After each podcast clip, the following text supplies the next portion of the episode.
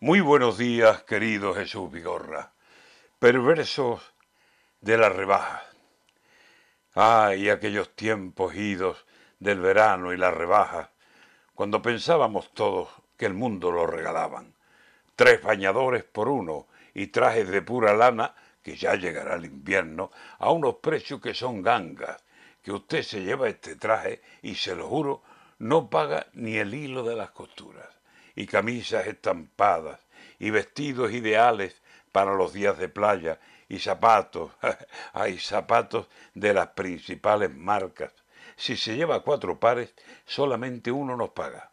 Balones para los niños y sombrillas, dos hamacas para sentirse en la arena el rey de todas las aguas. Y comprábamos, comprábamos sin que nos hiciera falta. El consumo, ese consumo que los dineros nos saca. Ahora no sacan dinero, nos piden la confianza, un voto, una papeleta y la gloria asegurada. No he visto más carreteras, nunca he visto más ventajas. Todo aquello que soñamos, si tú me votas, lo alcanzas.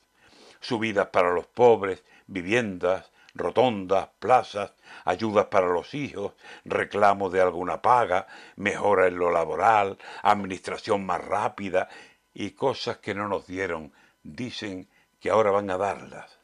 Verano del 23, problemas comen a España y hablan de la salvación y de milagros nos hablan.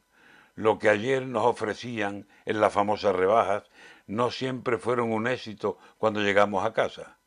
Quiera Dios que estos pregones que ofrecen la Biblia en pasta, a la hora de la verdad, sean lo que dicen y cantan, porque sería muy duro dejar nuestra confianza y que de las cien promesas, noventa salieran ranas.